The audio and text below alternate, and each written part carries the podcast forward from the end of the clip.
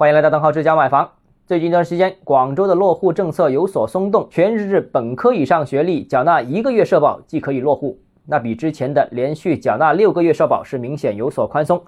那虽然调整的是户籍政策，但是实际上对楼市也有所影响，因为对于非本地人而言，落户是比连续缴纳五年社保更便利于的购房政策。而且呢，连续缴纳五年社保也只能买一套。但落户广州的话，可以买两套，所以这个对释放购房指标是有明显的作用。那这一次广州引进人才的户籍政策出台之后，我觉得也符合广州继续大力引进人才的需要，支持城市发展建设也是一个客观的需求。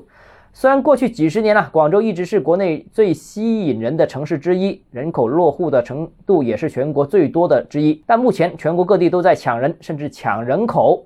那面对其他城市不断升级的争夺人才措施，不断下调的落户门槛，广州也应该有足够的忧患意识，保持竞争力和吸引力。以全日制本科为界，我个人觉得也是比较合适的。那大城市发展要提速，往产业链上游移动是唯一的选择方向。而这些高精特新产业需要更多的高技术人才支持，制造业当然也很重要了。但是制造业的增量比较有限，广州土地成本高，和其他二三线城市竞争这一块未必有很大的优势，所以呢，快速落户的门槛的确不宜降得太低，比方说降到像佛山一样大专以上就可以了。第三个呢，就是这个政策的确也释放了购买力，对楼市也形成利好。原因一开始我们已经解释过啊，这个如果按过去规则的话，要连续缴纳六个月社保才能落户才能买房，现在一个月就可以了。符合条件的，只要你买社保，马上落户。几乎是零门槛，这个不单是提前了一批本身要买足六个月的人才才能买房，而且也将吸引一部分本身就关注楼市但是没有购房指标的购买群体。那不过呢，这个毕竟只是落户政策的调整，对楼市的正面作用是有的，但力度并